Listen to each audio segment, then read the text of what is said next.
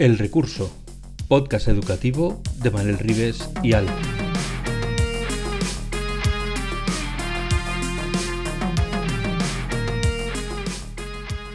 El Recurso es un podcast patrocinado por Golden Mac Edu, Grupo Catwin, tu especialista en soluciones pedagógicas Apple para el sector educativo. Si estás interesado en saber cómo la tecnología amplía las posibilidades de enseñanza y aprendizaje de tu centro, visita nuestra web edu.goldenmac.es.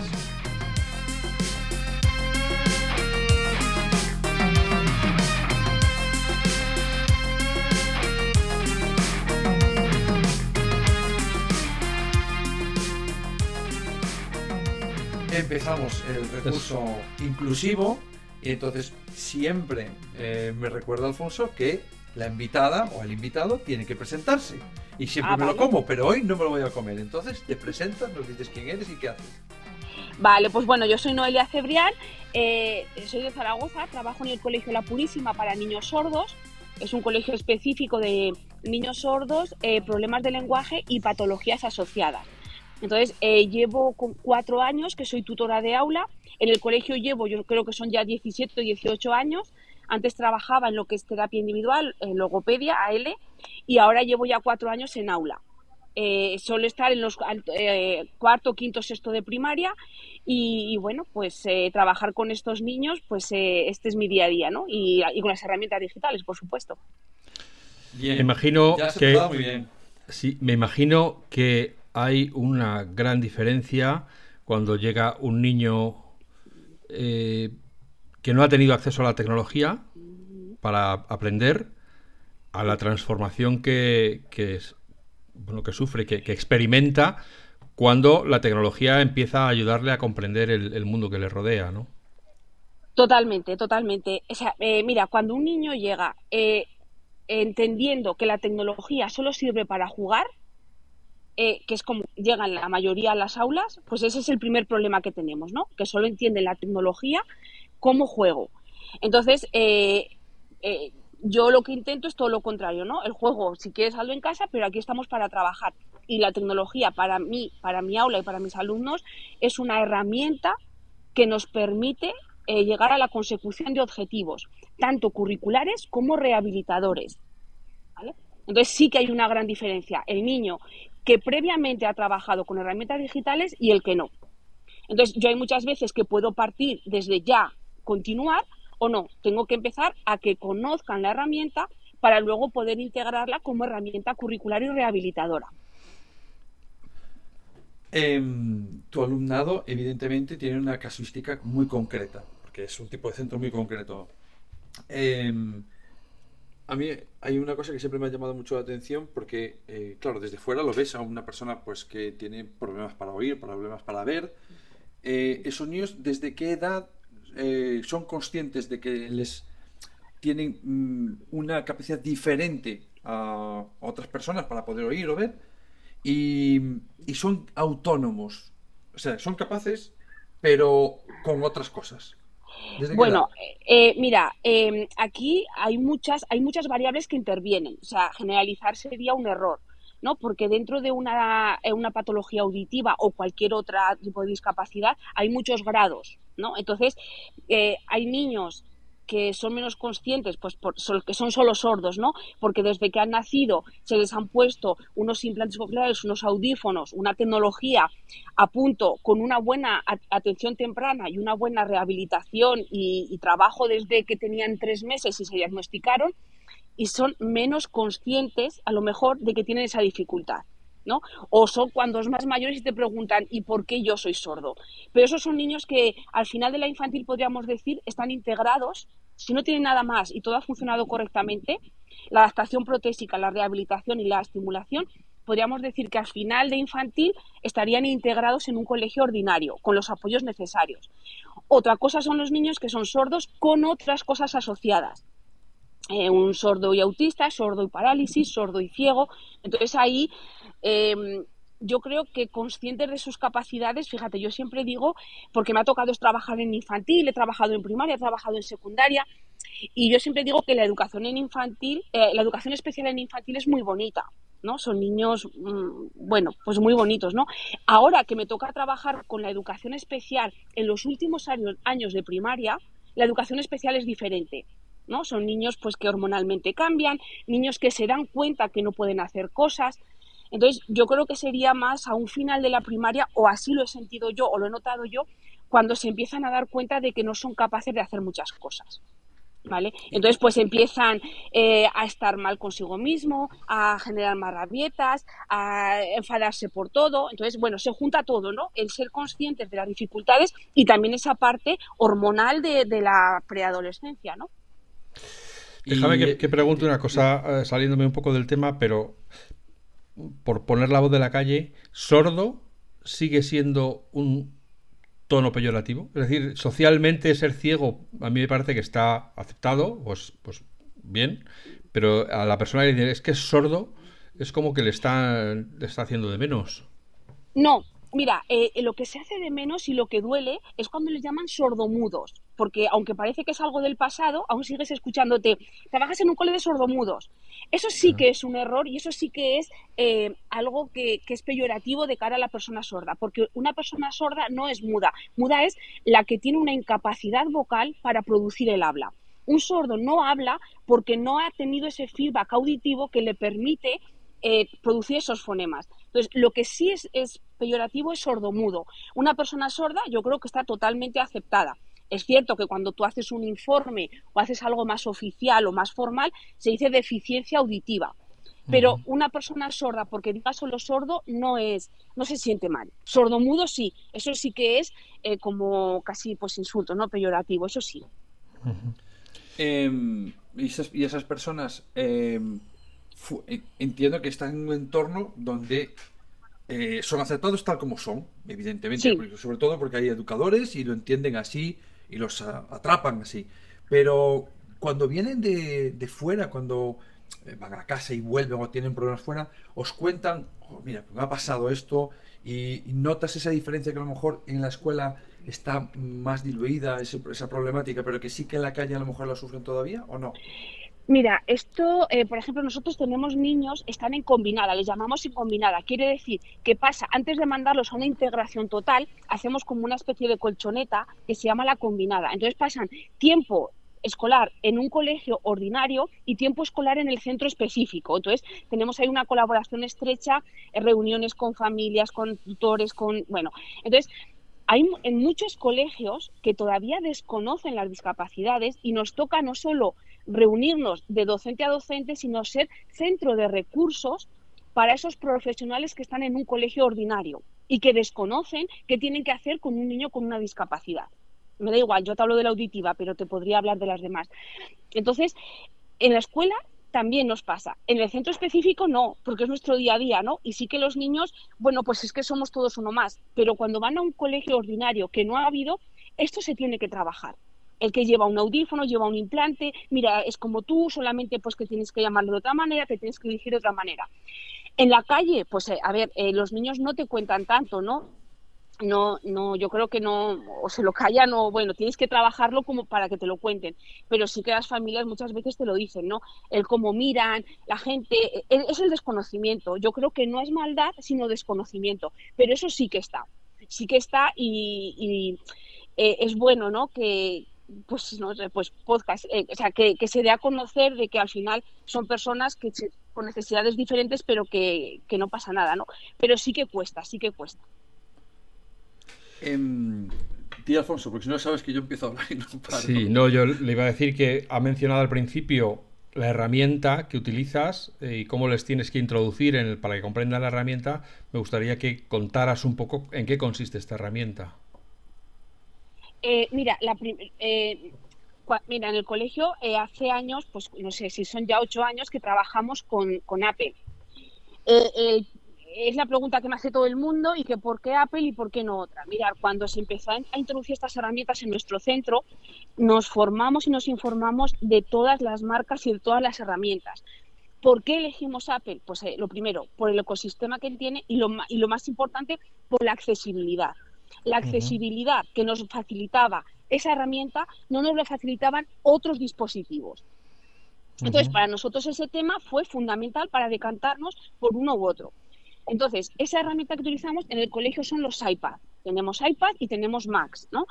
Eh, no tenemos one-to-one porque somos un colegio pues con muchísimas necesidades y demás que, podemos tener, pues no sé si son ahora ocho o nueve dispositivos para cada etapa y nos vamos turnando ¿no? en días. Entonces, esa es nuestra herramienta. Nuestra herramienta es un iPad. ¿Por qué un iPad? Pues lo que te digo, porque tiene muchas herramientas de accesibilidad y, y lo siguiente, por el fácil manejo y el fácil uso que hace que sea más simple para nuestros alumnos. Entonces, la herramienta con la que yo trabajo todos los días en clase es esa.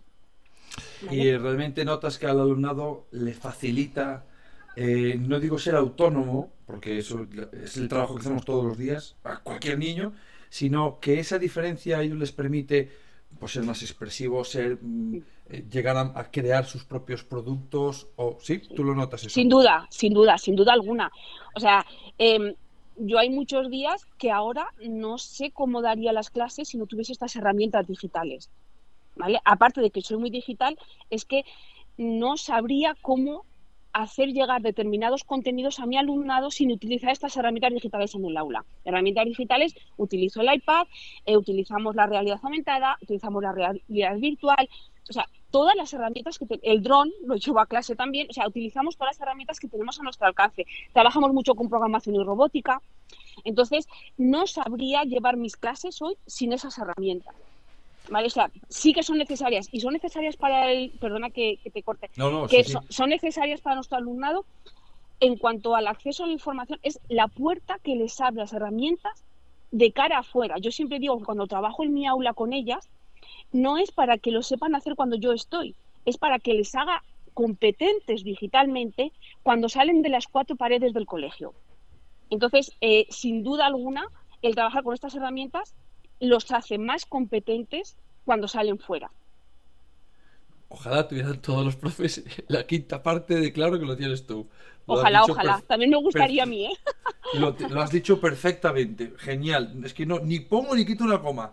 La, la cuestión que mucha gente se hace muchas veces cuando está en educación es ¿por qué habéis decidido esas herramientas? Y dentro de las herramientas, ¿hacia dónde os enfocáis? Quiere decir, vale, tú has decidido que el iPad es la mejor eh, y yo lo comparto personalmente, pero lo has decidido por la accesibilidad. Es decir, mi alumnado tiene un déficit de accesibilidad que me lo da esta tecnología concretamente. Pero cuando ya la tienen delante, ¿qué es lo que hacen con ella? En tu caso, ¿qué es lo que hacen ellos cuando tienen esos dispositivos? Pues mira, para nosotros, eh, para mí, eh, lo primero que me hacen todas estas herramientas digitales es la parte de motivación. Y, y parece así, pero no solo es una motivación. Para mí la motivación es parte de un, de un conjunto de funciones ejecutivas que son imprescindibles para que mi alumnado funcione bien en el aula. Entonces, solo porque yo entro al aula con estas herramientas digitales, tengo las funciones ejecutivas de mis alumnos al 100%. Bueno, al 100%, quiero decir, en disposición de seguir trabajando. ¿Vale? Cuando hay muchas veces que tengo que estar trabajando solo la motivación y no lo he conseguido. Entonces, ya tengo la atención, la motivación, eh, eh, el tema de resolución de problemas. ¿no? Con las herramientas digitales eh, yo soy capaz de ponerle a mis alumnos, trabajo mucho con rutinas de pensamiento ¿no? o, con retos, y que ellos con, con, un, o sea, con un guion que yo les pongo en la pizarra, son capaces de utilizar la herramienta digital para resolver esos pequeños retos. O sea, mi alumnado, sin esos apoyos digitales, eso no sabrían hacerlo.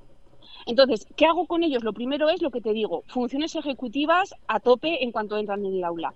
Lo segundo, eh, trabajar toda la parte, también me gusta trabajar muchísimo el pensamiento, ¿no? Entonces, eh, yo voy a empezar a trabajar un tema, pues imaginaros ahora que la Edad Media, ¿no? Y ellos no saben ni, ni producir Edad Media. Yo lo escribo en la pizarra y les pongo, uno, cogemos iPad, dos, entramos a Safari, tres, en todo, en imágenes y en vídeos. Cuatro, buscas Edad Media. Cinco, en una Keynote elabora cinco diapositivas que resuman Edad Media. Y yo no he explicado nada de Edad Media. Y ellos ya tienen la capacidad, porque la hemos trabajado, de poder hacer ese, eso. Luego yo recojo todo lo que han hecho y con todo lo que han hecho yo ya los llevo a mi contenido curricular y a explicarlo como yo quiero. Pero he trabajado el pensamiento, el conectar con saberes previos, el buscar, el acceder a información. Y eso, sin esas herramientas digitales, yo no sabría hacerlo ya hoy. Me gustaría que explicaras esas, eh, no sé cómo las llamamos, rutinas de pensamiento. Eso de antes pensaba, ahora sé, que lo he visto en tu Instagram y me ha encantado. Me encanta. sí, soy muy fan. Mira, eh, las rutinas de pensamiento es lo que te digo. Eh, muchas veces en la educación y sobre todo, pues también en educación especial, ¿no? y en el sordo más todavía, ¿no? tendemos a la repetición. ¿No? a que el niño repita para que al final, después de 50.000 repeticiones, pueda decir una palabra. Entonces, yo discrepo, hay momentos en que hay que repetir, pero prefiero repetir por diferentes vías. Entonces, em, a mí me gusta trabajar muchísimo el pensamiento. Entonces, eh, lo que hice primero cuando entré al aula eh, fue pedir al colegio que me dejasen dibujar en dos paredes del aula dos rutinas de pensamiento. Eh, y están dibujadas, en pegadas y dibujadas con, con pintura en la pared. Entonces, yo trabajo con dos porque me gustan y porque por mis alumnos pues me parecen las más adecuadas. El veo, pienso, me pregunto y el antes pensaba y ahora sí. Entonces, ante cualquier tema, por ejemplo, ahora, ¿no? Estábamos, eh, os digo un ejemplo de esta semana mismo, eh, estábamos con el tema de la materia, ¿no? Todo el proceso de la materia.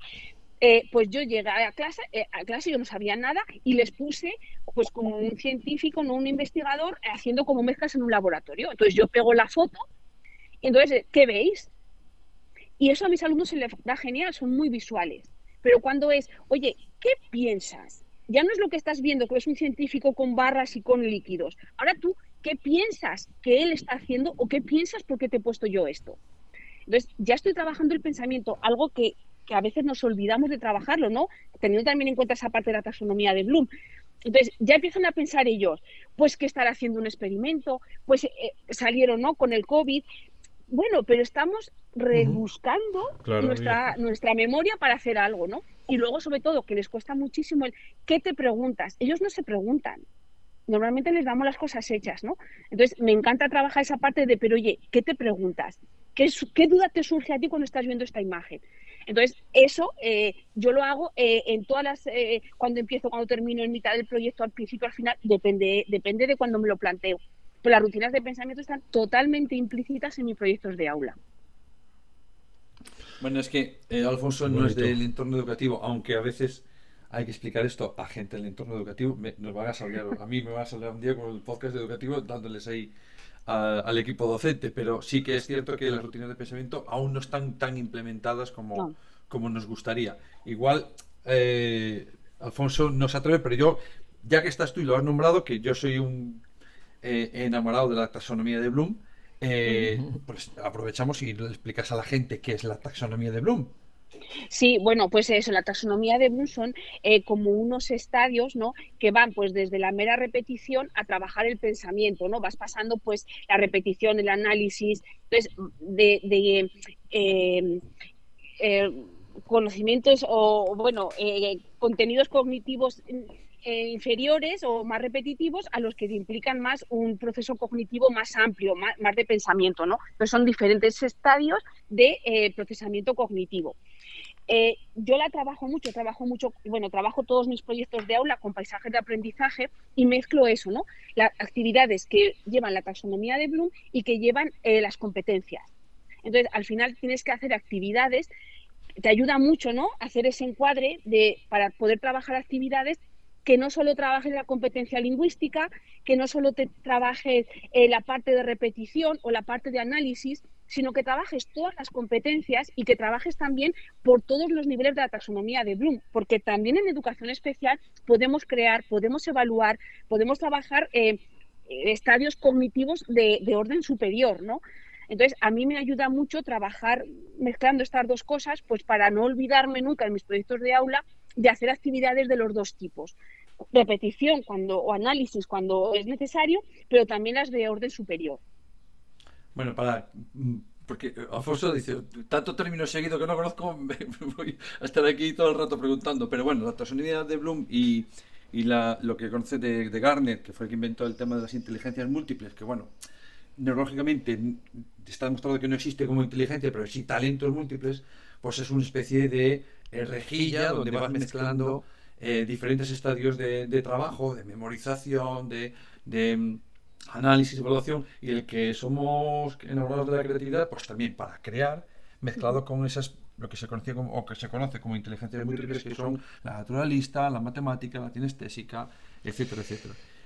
De todas formas, eh, eh, hemos hecho, como ya te he dicho antes, otro episodio eh, hablando sobre educación socioemocional y el, psicólogo hablaba de niños extrovertidos e introvertidos y cómo no pueden ser el mismo sistema educativo para un extrovertido que para un introvertido, que, que, se, que serán de tortas en, eh, en, esa situación, ¿no? Entonces me imagino, esto que voy a decir es una obviedad, pero además de sordos, los niños serán introvertidos y extrovertidos, con lo cual, además de todo eso, tienes que tener en cuenta que uno, vamos a decirlo con el lenguaje de los padres, es más movido y otro es más tranquilo. Eso también en el aula me imagino que añade un plus de dificultad. Claro, a ver, eh, yo mi aula, por ejemplo, son 10 alumnos y lo que te digo, eh, estoy ahora mismo estoy en un nivel de quinto, pero en quinto están cuatro. Los otros seis están en primero en un nivel con adaptaciones curriculares de primero, de segundo, de tercero y son niños con diferentes patologías asociadas a la sordera. Entonces, eh, hay que atender a, esa diversidad y por eso el trabajar con paisajes de aprendizaje y con adaptaciones curriculares me permite atender a esa diversidad. Todos estamos trabajando la materia, pero yo la estoy trabajando eh, para cada uno a, a su nivel curricular. Estoy trabajando la materia con los de quinto, con los de tercero y con los de primero. Entonces, el tener esa, esa parte de paisaje de aprendizaje y de herramientas digitales me permite poder abordar a la diversidad de los 10 alumnos del aula. Eso por un lado, ¿no? Curricularmente. Y luego la parte emocional, un poco... Em, yo creo que nuestros alumnos no solo es ya eh, que sean extrovertidos o introvertidos, ¿no? Yo creo que la parte emocional aquí es muchísimo más compleja que lo que podemos encontrar, pues lo que puedo encontrar con mis hijos, ¿no? Entonces, eh, en toda esta globalidad educativa de, trabajo en el aula, para mí eh, la parte emocional tiene un peso tan importante a veces con lo curricular. Es que tienes que parar la clase y trabajas ese día la tutoría y te tocaba matemáticas, porque tienes que trabajar la parte emocional cuando surge, porque en estos niños surge muchas veces. Entonces, eh, el trabajo emocional, aparte de las horas de tutoría, pero eh, se hace pues cuando surge la necesidad y además a veces pues eh, son muchas veces, porque la parte emocional pues aquí pues yo creo que está más, tiene más, es más controvertida, ¿no? entonces, atendemos a todos, gracias a, la, a los paisajes de aprendizaje y a las herramientas digitales, y la parte emocional tiene un peso casi tan importante como el curricular en el aula. Em, a lo mejor es una obviedad que también lo que voy a decir, pero eh, utilizar el lenguaje de signos signáis, ¿verdad? Sí, mira, yo... ¿Desde qué edad eh, ellos son capaces de signar de forma autónoma? Eso desde que nacen, igual que tus hijos, él habla, ¿no? Eso... Eh, mm, también son muchas circunstancias, ¿no? Si es hijo de, padres oyentes, si es hijo de padres sordos, eh, si tiene, ha tenido eh, acceso al implante o al audífono antes o después. O sea, es que son, o sea, es muy difícil concretar aquí las edades. Pero la comunicación, mira, lo, más importante desde que un niño nace sordo es que le dotemos de comunicación. Entonces, siempre empezamos por los signos. Y a la medida que el niño va teniendo una mayor confianza auditiva o lingüística, él mismo va dejando los signos pero siempre hay que dotarle, o sea, por mucho que mi objetivo sea la oralidad del niño sordo, tengo que empezar con unos signos porque tengo que amueblar su cabeza como a nosotros se nos amuebla auditivamente. Entonces nosotros se amuebla con signos, ¿no? Y luego esos signos irán dando paso a la palabra en función de eh, cómo vaya avanzando el niño. ¿no? Entonces, eh, los signos están pues desde, desde muy pequeñitos. Y, en el aula, pues eh, sí, mm, yo no utilizo tanto la lengua de signos, que tiene una estructura diferente a la oral, sino que utilizo un sistema bimodal. Quiere decir que a la vez que yo estoy hablando de forma oral, estoy eh, asignando, pero con la misma estructura que tiene la lengua oral. Por ejemplo, si dices, eh, ¿qué color es, ¿de qué color es la silla? En lengua de signos dirías, silla, ¿esa color cuál? En cambio, yo cuando estoy en clase lo que hago es hacer signos que me dicen, esa silla, ¿de qué color es? Entonces, hago signos en, ese sería el bimodal, ¿no? Signos que apoyan mi lengua hablada, porque al final lo que yo quiero intentar es esa oralidad. ¿vale? Entonces, en el aula estamos continuamente hablando, signando y apoyándonos de eh, sistemas como los pictogramas, por ejemplo, o con imágenes, porque hay niños que incluso no son capaces de, de, signar, necesitan el apoyo de la imagen. Entonces, trabajamos con las tres cosas a la vez. Otra pregunta de analfabeto total en este tema. Em, ¿Cada lengua tiene una forma de signar diferente o hay una forma... Bien, a mí eso, yo lo tenía en la cabeza, dije, voy a decirlo como pregunta, porque yo lo tenía que sí, pero no voy a quedar como auténtico lerdo, así que lo hago como pregunta. Pero, ¿la causa de que sea así, cuál es? Pues eh, cuando hablas... Es un error tremendo. Sí, es un error tremendo, pero... Mira, hay un sistema internacional, pero solo se utiliza para congresos y para cosas muy, muy, muy puntuales. Es decir, eh, en el habla del día a día no lo utiliza nadie. ¿vale? Eh, es un poco como el acento, ¿no? Que si tú vas a Madrid tiene un acento, en Zaragoza tenemos otro, en Barcelona otro, en el País Vasco otro, pues esto es igual. Entonces es como tú te entiendes, yo voy a Madrid y me entiendo, pero es como un acento que hay cosas que no coges, ¿no? Entonces es un poco, ¿no? Eso tiene signos diferentes que cambian y, que sí, que varía de, una comunidad autónoma a otra. ¿Por qué? Pues no lo sé. Bueno, de país a otro ni te cuento. Yo, por ejemplo, que suelo ir a Perú o a Puerto Rico a dar formación a profesorado y a personas sordas, yo no me entiendo de ninguna manera. Hago lo que puedo y como puedo, porque al final pues hay un idioma con el que te entiendes, ¿no? Así, eh, quiero decir, eh, el de gestos naturales y la expresión facial corporal, pero con signos no me entiendo de ninguna manera. ¿Deberíamos utilizar estos signos en el aula ordinario? ¿Deberíamos enseñar, en tu opinión? va a depender siempre. Ah, bueno, en general, bueno, en general pues sería fantástico, ¿no? Si cuando das el área de lengua en algún momento determinado que se hablen las diferentes lenguas o lo que sea, que se introduzca, pues aunque sea el dactilológico y unos signos básicos, pues sería fantástico, ¿no? Nunca sabes con quién te vas a encontrar. El introducirlos en el aula, el, docente como por necesidad, va a depender del niño que le llega si necesita o no es muy difícil ¿eh? ir a un colegio ordinario y que el profesor sepa lengua de signos.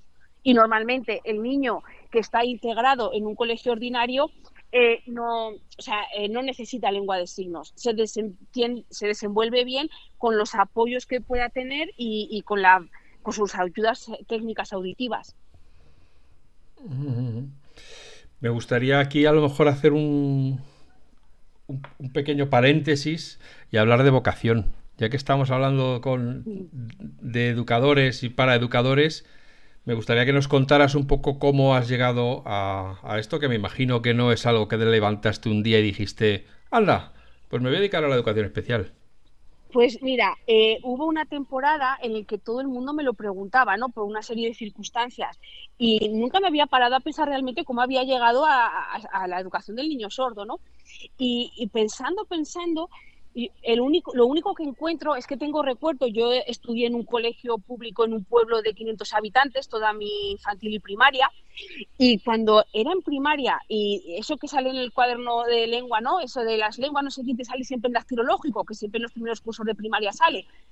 Pues yo recuerdo ese momento perfectamente que dije, pero es que hay gente en el mundo que no se puede comunicar pues entonces yo tengo que hacerles que se comuniquen. Y es el único recuerdo que tengo porque ni he conocido a sordos, ni tengo sordos en la familia, ni educación especial. El único momento en que sé que dije, jolín, hay gente que no se puede comunicar, yo tengo que ayudarles.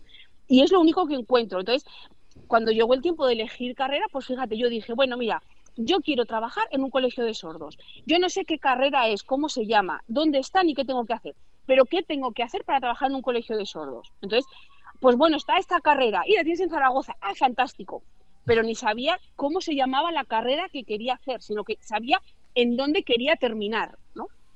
¿Ya? Caray. es que. ahí queda eso. Te, ha, faltado soltar el micrófono así, en plan, ¡boom! Ahí lo dejo. ¡Boom! pues así fue. Zasca para todo el mundo. No, em, es que hay dos, decía Groucho más que hay dos tipos de personas, los que dividen a los grupos en dos tipos de personas y los que no. Pero realmente hay dos tipos de profes, los que llegamos no sabemos cómo y los que dicen, yo no sé el camino, pero el fin lo tengo clarísimo, que quiero hacer aquello. Sí, sí, así fue, así fue. Y además, eh, luego iba a la universidad y pasaba siempre por, la, por el colegio en el que trabajo, por la Purísima, ¿no? Pasas por ahí cerca. Y yo siempre decía, si solo hay este colegio en Aragón, es en el que voy a trabajar, pero yo no sabía nada de colegios, ni de sordos, ni de nada. Y, cuando llegó el momento de hacer las prácticas, a veces también el destino, ¿no? O, el que lo has escuchado tanto ahí que, lo llevas en la cabeza que, todo te viene, ¿no? Y eh, todo el mundo queríamos hacer las prácticas en la Purísima y solo había 10 plazas. Entonces sacaba una papeleta en la universidad, ¿no? Entonces en ese momento se hacía así las prácticas. Y de todos los que estábamos, la papeleta número 10 fue mi nombre. Mm. Entonces hice las prácticas en la Purísima y ahí sigo porque es lo que siempre soñé. Eh, los americanos dirían, le llamarían faith a eso, es tu destino. Pues sí, sí, sí, y, soy feliz, sí, sí. ¿Has dicho que llevabas 19 años en...? Pues eh, eso, eh, con 21 años terminé la carrera y ya no he salido. Y ahora tengo 40. que, te, que te sientes plenamente realizada. Sí, sí, sí, profesionalmente sin duda. Además... lo has dicho de una manera muy chula, que es, yo soy feliz. Mira, una pregunta, una pregunta para lo que haces tú y lo que hace tu alumnado. Em, hay algunas aplicaciones que te... Evidentemente has dicho que quieren jugar, pues como, como cualquier niño. Pero quitando ese elemento de diversión, eh, ¿qué te piden hacer? Digo, oh, profe, podemos... Pues mira, eh, eh, hace un tiempo que estoy muy sorprendida porque yo soy muy pesada con la programación y robótica. Y soy muy pesada con la programación y robótica porque me he dado cuenta de que aprender a programar o trabajar con, esas aplicaciones o con esos robots, hacemos el mismo proceso que hacemos cuando aprendemos el lenguaje, ¿no?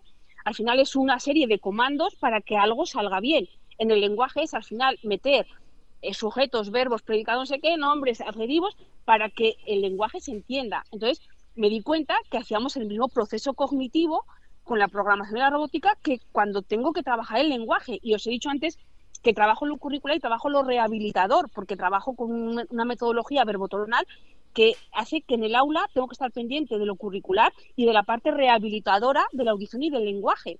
Entonces me di cuenta que trabajando con la programación abarcaba todo, ¿no? Entonces me ha sorprendido hace, hace no mucho que cuando les digo, ahora tenéis 10 minutos para jugar en lo que queráis. Antes era, ¿podemos jugar con los juegos en línea? Ahora les digo, tenéis 10 minutos para jugar a lo que queráis y se van a, la a las aplicaciones de, programación y robótica. Entonces, de verdad, me hace tremendamente feliz que cuando dejo a mis alumnos 10 minutos libres, se me vayan a trabajar programación y robótica. A aprender. Oye, eh, ¿qué aplicaciones utilizáis? ¿De programación y robótica o en general? En general, las, que, las que ah. utilizas habitualmente. Hombre, de programación y pues, robótica eh, al hilo también, pero... Sí, bueno, pues nosotros, eh, a ver, trabajamos también lo común y lo que van a encontrar en, eh, el mundo. Yo tampoco quiero hacerlos con aplicaciones que sean muy exclusivas y luego no sirva para nada fuera del colegio, ¿no? Entonces, eh, pues trabajamos por cursos también, ¿no? En cuarto, quinto, sexto, pues cada año va trabajando unas, pero mucho pues es Safari, ¿no? Lo que os digo, trabajar el pensamiento, la búsqueda y sacar ideas, para mí eso es muy importante porque eso es fundamental a la hora de trabajar el lenguaje. Luego, pues trabajamos todo lo que es la ofimática, ¿no? Eh, Page, Keynote, Excel, trabajo también desde quinto de primaria. Eh, Keynote es la estrella, o sea, me encanta que recojan ideas en una presentación. Además, luego hacemos eh, coevaluación de las presentaciones, las, las pasan al Apple TV y, y, las, eh, todos los evaluamos, la vemos, el trabajar con los colores, las transiciones, me encanta todo eso, porque es la parte esa de creatividad y no solo de copia. Y luego trabajamos, pues, eh, me gusta trabajar mucho con Zilling. Eh, en sexto también me meto a tope con todas las herramientas de Google, ¿vale? Correo, Drive, sobre todo. Y luego trabajo mucho, pues eh, me gusta mucho la aplicación de Tuntastic, porque me permite trabajar también con el lenguaje, ¿no? trabajamos muchas de funciones ejecutivas, como os he dicho, pues de atención, de memoria, las slides, el, el botón assessors, bueno, todas esas así. Y luego de programación y robótica, pues eh, me gusta muchísimo la de Fish de Factory. Luego eh, me gusta también la de Codecard. Entonces, eh, pues esas vamos trabajando así. Pero de verdad, al final, cuando, cuando me piden a veces dar alguna formación de herramientas digitales, digo que no tenéis que buscar la panacea. Que es que si sabemos utilizar bien Safari, Keynote, Page y Numbers, sabemos todo. Y, luego las de Google, ¿no? Porque eh, Entonces, eh, yo luego en sexto sí que, en cuarto, quinto, suelo trabajar las específicas de Apple, pero en sexto ya eh, trabajamos también desde Google, ¿no? Eh, las presentaciones, documentos, para que vean que al final es lo mismo y que lo importante no es que, o sea, que, que, con cualquier herramienta que tengan a su alcance y que van a tener, pueden hacer lo mismo. Entonces, lo que me gusta es que sean competentes digitalmente, no competentes en Keynote competentes digitalmente. ¿Y, Swift Playgrounds lo utilizas? Pues no mucho, porque se me hace un poco compleja para ellos. Ajá. Sí que he intentado trabajarla, pero nos cuesta. Hay una que estoy intentando recordar para que la tengas, que me sale Academy, la, que antes se llamaba The Fuse, que ahora tiene otro nombre, lo diré antes de que acabe el, el espectáculo este, pero tiene, no, recuerdo, la, tengo en el aula de utilizar con los nanos, algo de, de Academy, pero lo diré, no me sale ahora, pero sí que en robótica y programación muchísimo. ¿Utilizas hardware, o sea, drones para que ellos los programen? No, no, no, a ese nivel no. Mira, eh, para llegar a programación eh, trabajé con el con Scornabot. ¿Vale? Entonces sí que montarlo, entender toda parte esa de electrónica, por ahí, pero más tampoco ahí eh, solo es Cornabot. Para programar drones no. El drones hemos aprendido más eh, cómo funciona, para qué nos sirve, pues el pilotarlo, así, ¿vale? Vale. Pero no, no para programar eso no. ahí no. Yo lo que creo es que probablemente muchos niños que no tienen problemas de audición, si pasaran unas horas en tu clase, probablemente querrían quedarse en tu clase. Oye, hay veces que a mis hijos les digo, pero oye, ¿cómo es posible que sepan más mis alumnos que vosotros? Sí, sí, no.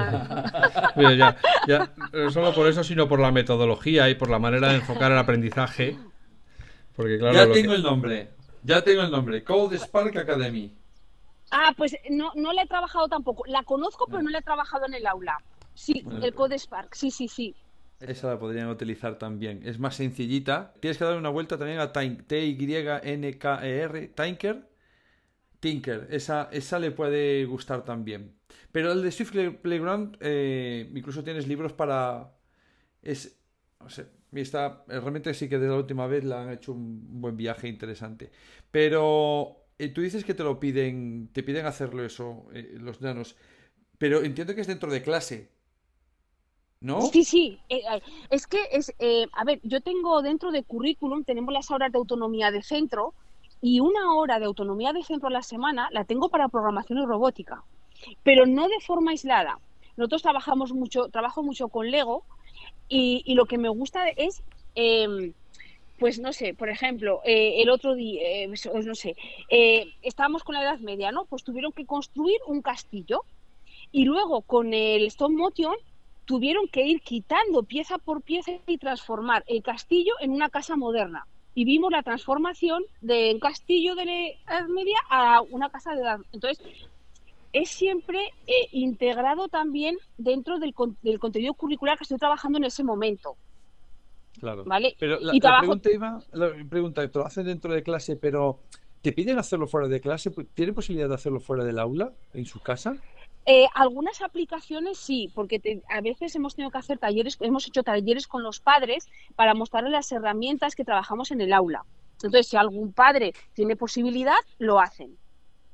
Va bien, ¿Vale? Pero te lo piden, que en plan, profe, me gustaría hacer esto en casa o me podría llevar esto para ellos, casa. Ellos, más de uno me dice, Noelia, apúntame aquí en la agenda cómo se llama para que yo decírselo a mamá o a papá. Y en la agenda le apunto el nombre de las aplicaciones que trabajamos y luego ellos se buscan la vida. A mí me gusta mucho, por ejemplo, cuando trabajo con realidad aumentada, que luego se lleven la lámina a casa y que la vean con sus padres. Entonces apuntamos en la agenda cómo se llama, se intentan descargar. O sea, eh, a ver, mira, eh, nuestros alumnos cuando llegan a casa no cuentan lo que han hecho. ¿No? Entonces, no, no, porque hay muchos que no tienen competencia lingüística como para llegar a casa y explicar a sus padres qué han hecho en, clase, ¿no? Podemos hacer un chiste, podemos hacer un chiste diciendo que son de pocas palabras. Sí, eso, son de pocas palabras. no, pero quiere decir que, pues pero claro que a lo mejor no explican, pero mi pregunta no era como no lo explican, pero de alguna manera cuando vienen entusiasmados y con lo que nos cuentas van entusiasmados del cole a casa, a la casa dicen, mira, te lo explico como sea, pero joder, que vengo full. Claro, y, cuántas veces me mandan un correo los padres, pero Noelia, ¿qué has hecho hoy? Para que no sé qué. y mira, para evitar estas cosas, cuando voy a empezar el trimestre, yo paso a los padres un documento en el que está qué contenidos voy a trabajar y con qué herramientas digitales los voy a desarrollar. Porque luego lo que dices, van los niños contándoles y no saben y, me, tengo que recibir los 10 correos de, pero ¿qué has hecho hoy en clase? Entonces, eh, esa parte la hago al principio de trimestre, los padres saben qué voy a trabajar y con qué herramientas lo voy a trabajar.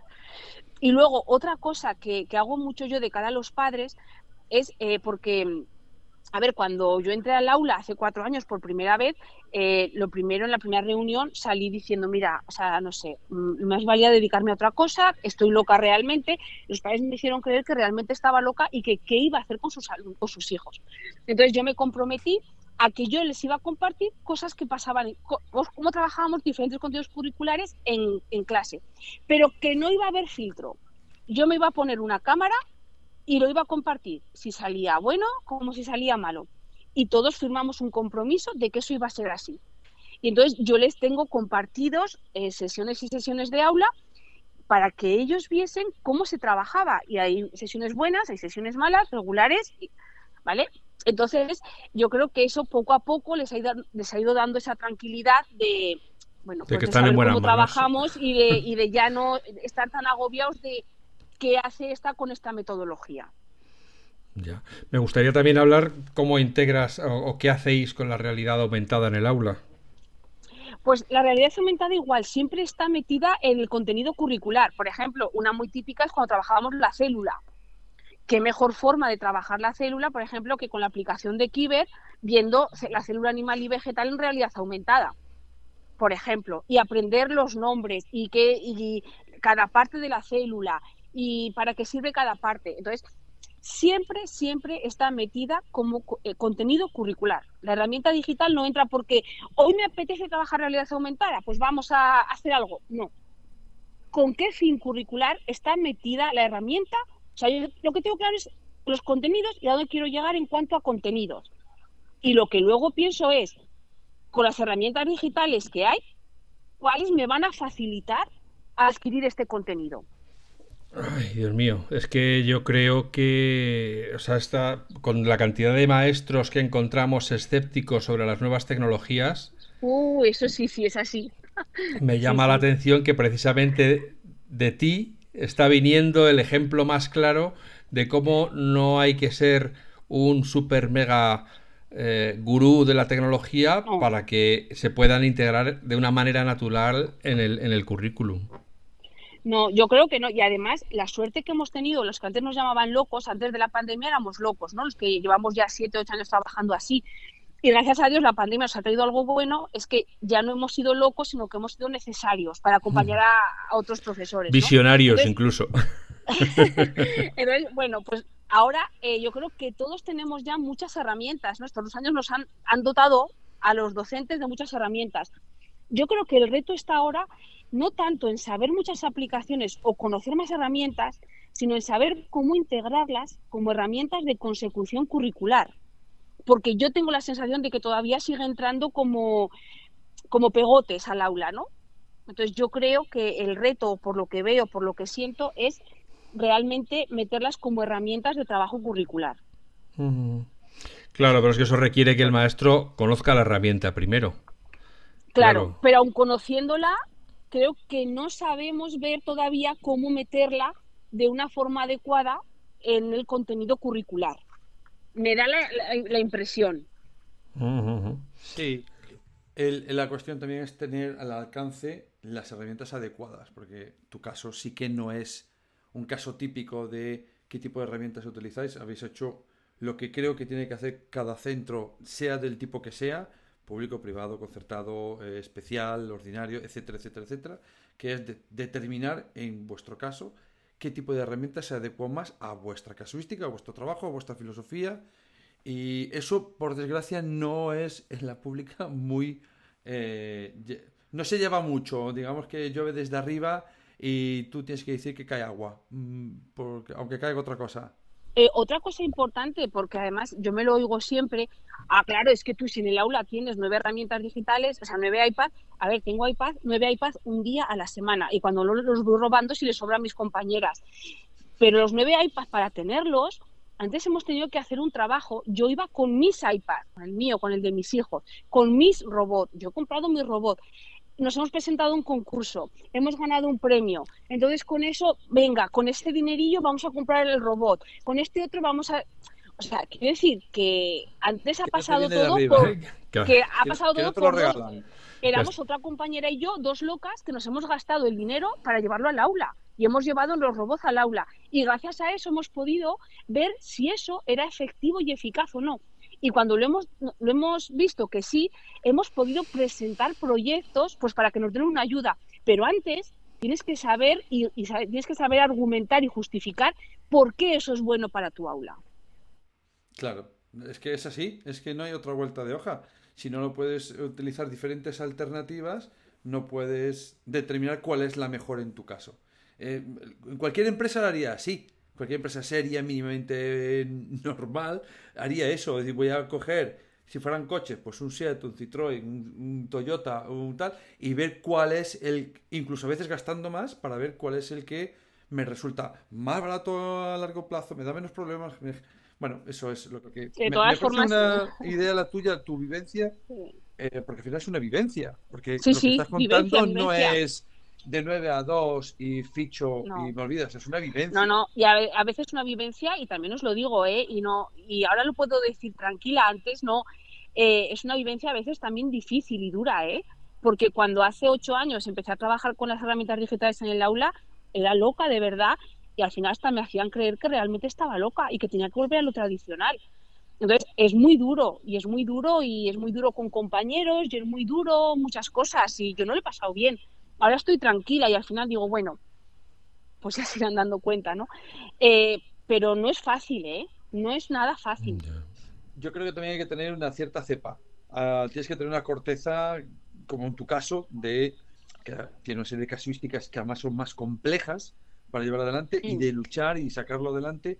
Y no todo el mundo tiene esa capacidad. Yo lo respeto, ¿eh? La persona que dice, mira, yo no estoy hecho para pegarme semejantes tortas que es respetable, que cada uno puede pegarse las que quiera, pero también hay que reconocer a las personas como tú que se han pegado muchas tortas y que, y que no han dicho, pues ahí lo dejo, sino que, bueno, a usted puede pues, para llevar otro más. Sí, mira, eh, tortas, eh, pues bueno, pues si habéis llevado algún proyecto diferente a, un sitio, ya lo sabéis, las tortas que se reciben, porque es muy difícil, ¿no? Cuando llevas algo a que la, y quieres o, ese algo incita a que la gente salga del confort. Entonces es más fácil darte a tortas que, que salir del confort, ¿no? uno mismo. Entonces sí que recibe muchas tortas. Aguanté seis años llevando el proyecto en todo el centro y a los seis años sí que, pues yo creo que esa corteza ya dijo Noelia, ya vale. Y ahora tú también es la primera. Entonces ahora sí que dejé el proyecto de, de llevar yo el proyecto. Sigo en el colegio para quien quiera, para quien me necesite, para todo lo que haga falta. Eh, doy formación también, o sea, bueno, acompaño a muchos profesores fuera y eh, trabajo en mi aula. Entonces, al final, eh, he llegado a, la conclusión que necesito yo también mentalmente y psicológicamente de decir, mira, voy a hacer infusión. En vez de estar llevando nada, voy a hacer una infusión. Yo hago en mi aula y el que tengo las puertas siempre abiertas y, lo comparto así, pero sin liderarlo más porque al final, eh, después de seis años, pero eh, mucho. te agotas. Te agotas. Sí, es cierto. Quería preguntarte, el sordo, la persona sorda, eh, por su propia naturaleza y supongo que siendo niño aún más, digamos que tiende al, aislamiento, a, estar más metido en su mundo, en su porque claro, tiene problemas para comunicarse. Eso en el aula, a la hora de realizar, y además en tu caso, que además dices que tienes en distintos niveles, eh, actividades juntos y, creación de equipo, eh, unir al, grupo, ¿eso cómo lo, cómo lo enfocáis? Eso es continuo. Yo trabajo, eh, trabajo cooperativo siempre. O sea, siempre estamos en equipos y equipos mezclados y unos con otros. O sea, son puntualmente las veces que trabajan casi individualmente, ¿no? Tienen que ser cosas muy concretas trabajo mucho en equipo y pues bueno, eso, pones niños con diferentes necesidades, pues para que sean apoyos, para que unos aprendan de otros. Entonces, la verdad que esa parte de, aislamiento en nuestro colegio no, tenemos la suerte de que no se da, porque al final se entienden todos, son todos similares, todos tienen la misma comunicación, o sea, que aquí no pasa, ¿no? Porque pasa más cuando a lo mejor se van a otros colegios donde eh, a otros colegios regulares. Entonces en nuestro colegio no se da. Sí que es, es verdad que hay niños pues o sordos con autismo, sordos que ahí sí que eh, son más evidentes, ¿no? Esas partes. Entonces, siempre es trabajo en equipo y trabajo en equipo con roles. Pues si en un equipo está el que puede leer y escribir y el que no.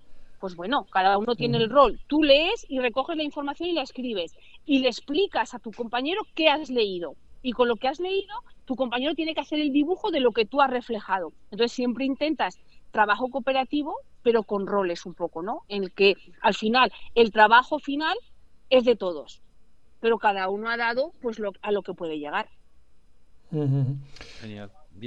estaba estaba ahora darte aplausos, pero no estaba ahora repasando, estaba haciendo un, un rewind de lo que habías dicho. Entonces, en tu colegio, si yo te he entendido bien, tu manera de dar el currículum no es lo estándar. Sí, sigue siendo una isla.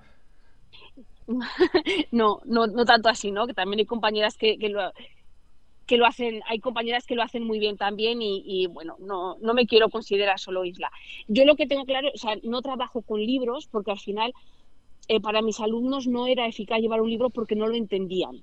O sea, eh, era imposible eh, adquirir los contenidos curriculares solo basados pues, en la lectoescritura o en un libro o en actividades.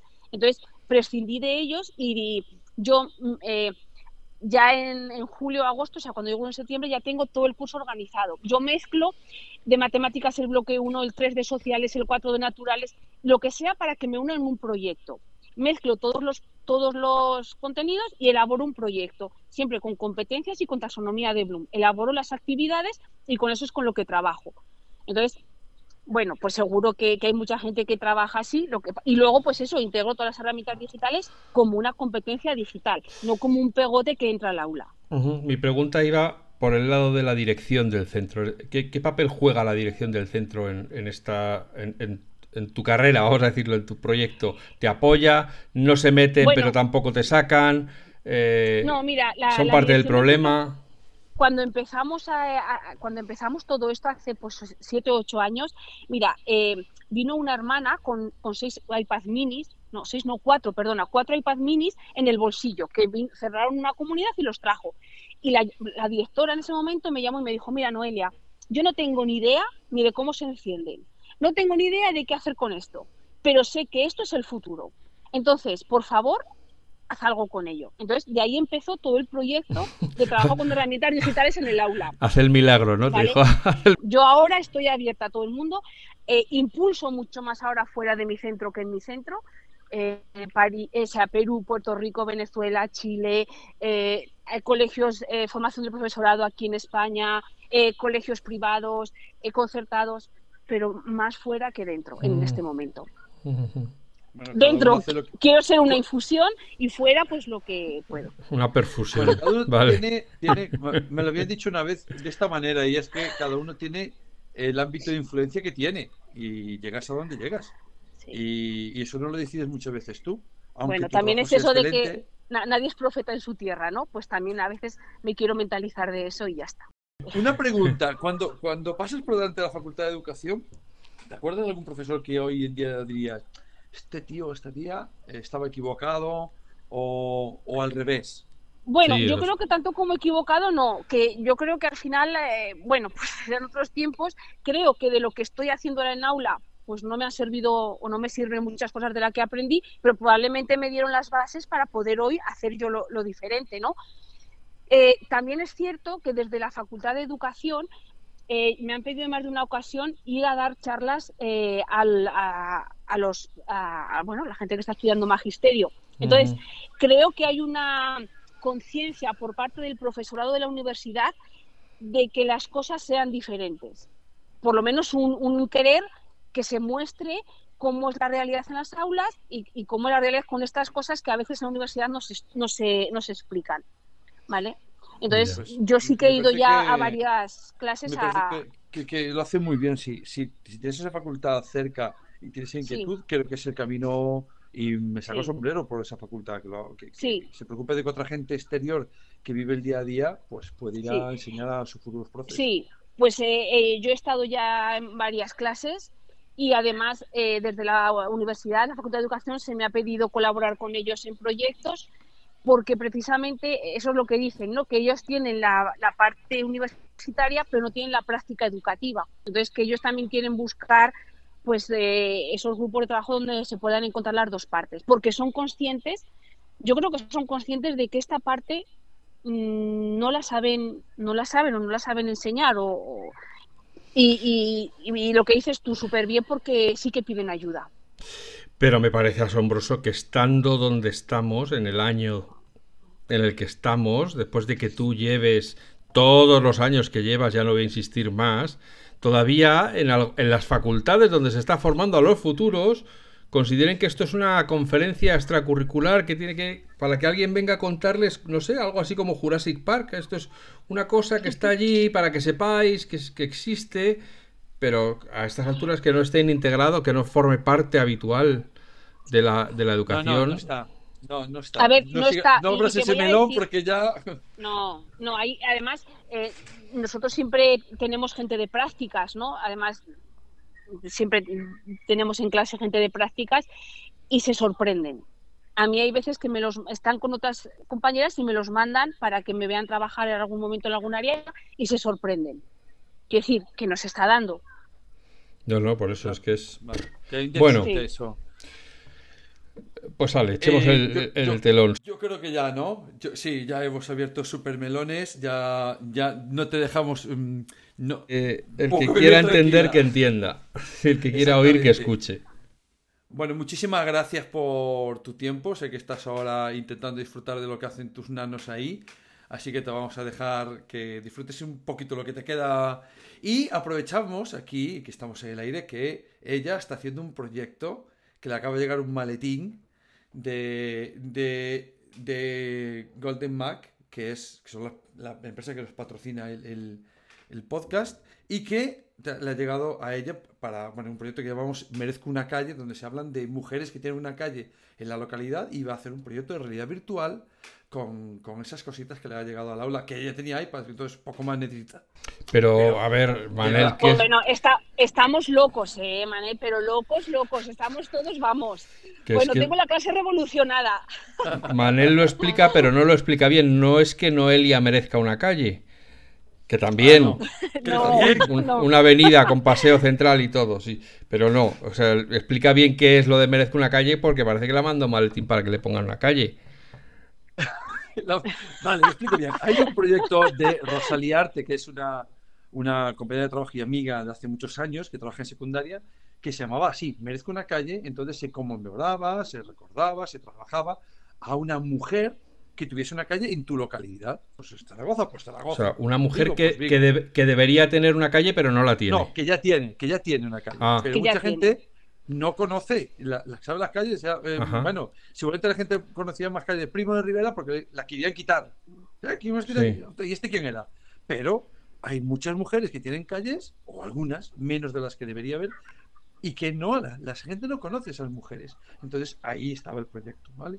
Entonces, este año yo le propuse a Rosa, le vamos a dar una vuelta. Yo tengo un proyecto desde hace muchos años que se llama Crear Vigo, que enseñan los nanos, enseñan Vigo a cualquiera de fuera a través de realidad virtual. Entonces pueden ver Vigo como turistas en 15 mm, puntos de Vigo. Eh, un día contaré esa historia porque es muy bonita. Pero la historia era eh, mezclar los dos proyectos, Merezco una calle, con crear entornos de realidad virtual. Así que propuse Merezco una calle en VR. Entonces, ahora se enseña una calle, pero la gente que esté en Cuba podrá ver la calle que está conmemorada por eh, donde se conmemora a esa mujer y además en con puntos de información en realidad virtual, eh, van a hablar de esa mujer, de su vida, de por qué tiene una calle, qué ha dejado, cuál es su legado, etcétera. Y yo creo que es un proyecto súper bonito. Lo chulo es, que llegan a los maletines y cuando te envía ella, eh, que lo comentaste por Twitter, ¿verdad? Sí. Eh, unas fotos dices tú, ¡buah! Ya, solo por eso, ya merece la pena. Bueno, pues de verdad que súper agradecidos, no te imaginas cuánto, porque además fíjate, son herramientas, eh, es que es el aprendizaje, solo pues el iPad estamos acostumbrados, ¿no? Pero la cámara en 360, tener eso en nuestras manos, que cómo se han visto los niños, la foto, es que es, eh, no sé, para nosotros es como, pues eso, de repente llega la magia a nuestro cole y podemos hacer mil cosas. Y de esa ya tengo compañeras que me dicen, Noelia, pero un día me la dejas para hacer no sé qué. Yo, venga, que un día la pasamos. O sea, es de verdad. Y los niños, lo que os digo, eh, estamos ya buscando la información, pues mujeres aragonesas que tienen una calle al lado del colegio y no las conocíamos ellos están felices, han aprendido que cuándo han nacido, dónde, qué han hecho, no sé qué. Está metida la profesora de música porque estaban las dos eh, mujeres relacionadas con la música. Va a trabajar canciones. Bueno, no sabéis cuantísimas cosas eh, con todos, ¿no? Pero con nuestro alumnado, la parte de lenguaje, la parte de pensamiento, de qué manera nos estáis permitiendo trabajarla de una forma motivadora, preciosa y significativa. O sea, que eh, de verdad. No solo la cámara, sino que el proyecto se ha convertido en 360 grados. Bueno, en 360 sin duda, sin duda. Sí, sí, sí, sí.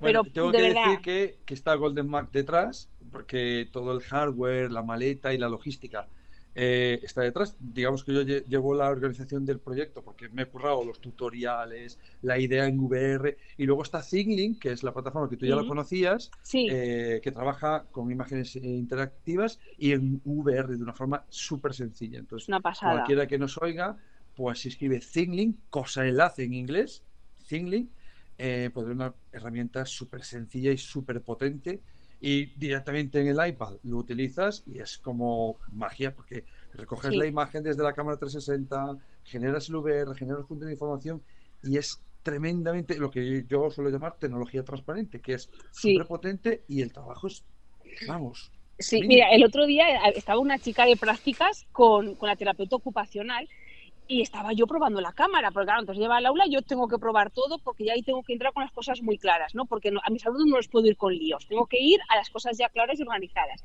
Y les digo, ¿os hago una foto de 360? Bueno, las dos alucinadas. Y la de prácticas, y se la paso a la de prácticas, digo, mira, y con el Zinlink puedes hacerla tal, le cuento toda movida.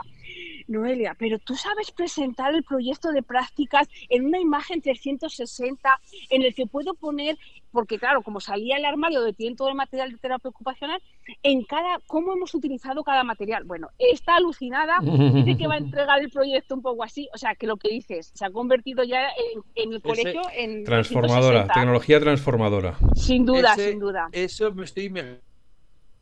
Es una, chica, es una chica, entiendo, que está de prácticas haciendo la presentación de fin de grado y hacer un ¡pum! Sí, sin duda, sin duda. Sin duda. Bueno, está alucinada. Hoy ha bajado otra vez. Noelia, pero eso del feeling yo no lo había utilizado nunca, pero ya, ya ayer me creé una cuenta. A ver, ahora dime, pues la estoy explicando en un momento en clase. Por eso os digo que a veces eh, los impulsos vienen desde la infusión, no tanto de, veces del impulso, sino de la infusión. Por radiación. Muy bien. Bueno, Noelia, Oye, eh, muchísimas gracias por tu tiempo, por tu generosidad. Y por, tu, y por, tus ganas de compartir. Ahora y algo imprendible, como decía un amigo mío. Imprendible.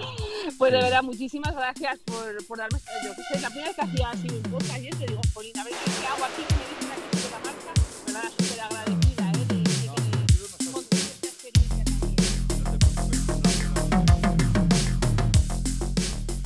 Podcast patrocinado por Golden Mac Edu, Grupo Catwin, tu especialista en soluciones pedagógicas Apple para el sector educativo. Si estás interesado en saber cómo la tecnología amplía las posibilidades de enseñanza y aprendizaje de tu centro, visita nuestra web edu.goldenmac.es.